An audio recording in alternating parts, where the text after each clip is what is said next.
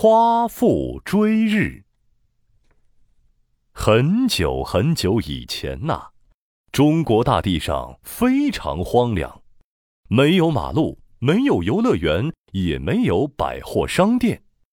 那个时候的人都是巨人，他们足足有三层楼那么高。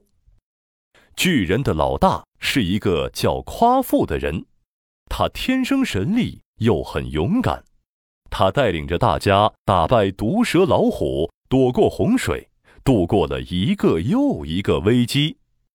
但是这一年，他们遇到了严重的干旱，整整半年没下雨了，土地都被晒得裂开了，好多植物和动物都被晒死了。巨人们渴得都快晕过去了，他们对夸父说：“夸父啊，夸父！”再干旱下去，我们都要渴死了。夸父看着大家痛苦的表情，攥紧了拳头。都是太阳惹的祸，拼命照射大地，实在是太可恶了。我要去捉住这炎热的太阳，以后就不会再干旱了。一听这话，巨人们连连摆手。夸父，不行啊，太阳离我们那么远。你怎么追得到他呀？夸父拍了拍自己的胸脯，我有结实的身体，而且我高大无比，力大无穷，跑起来比风还快。我有信心能追到太阳，让大地不再干旱，大家不再受苦。说着，夸父头也不回地朝着太阳跑去。轰隆隆，轰隆隆，夸父跑起来。就像一台坦克开过，大地都要抖三抖。夸父跑呀跑呀，跑过了沙漠，跳过了沼泽，踏平了丘陵，踩扁了山峰。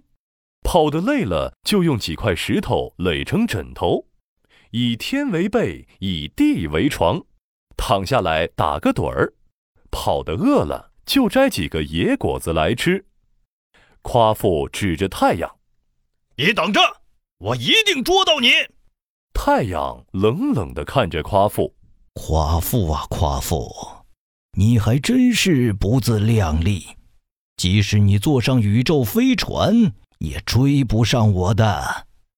而且我的身体炎热无比，只要我吐一口气，就能把你烧成灰烬。我才不怕你呢！我追上一百年。一千年，总有一天我会追上你。夸父用力的跑呀跑呀，跑了三天三夜，但是离太阳还是很远很远。火辣辣的太阳照在夸父身上，他觉得口干舌燥。哎呀，我的口好渴呀！我要喝点水，再继续跑。哎，前面刚好是黄河和渭河。让我停下来喝喝水。夸父赶紧跑上前去，趴在大河旁边喝起水来。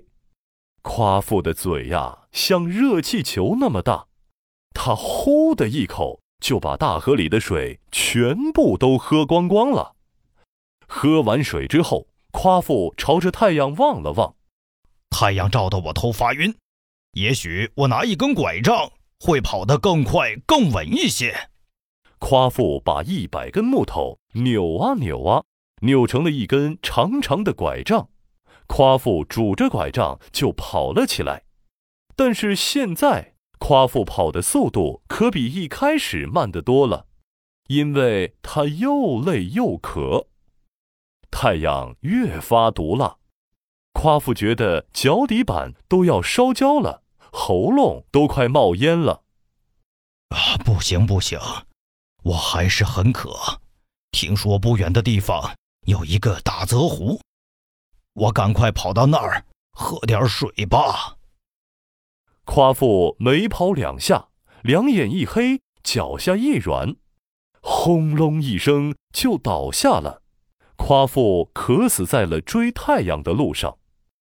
虽然夸父死去了，但是夸父扔在一旁的拐杖。化成了一片茂盛的桃树林，这片桃树林为后来经过这个地方的旅客提供了遮阴和休息的地方。夸父去追太阳，这是一个不可能完成的任务，但是夸父还是踏上了旅程。这个故事啊，表现出古代人民勇敢挑战自然的决心和勇气。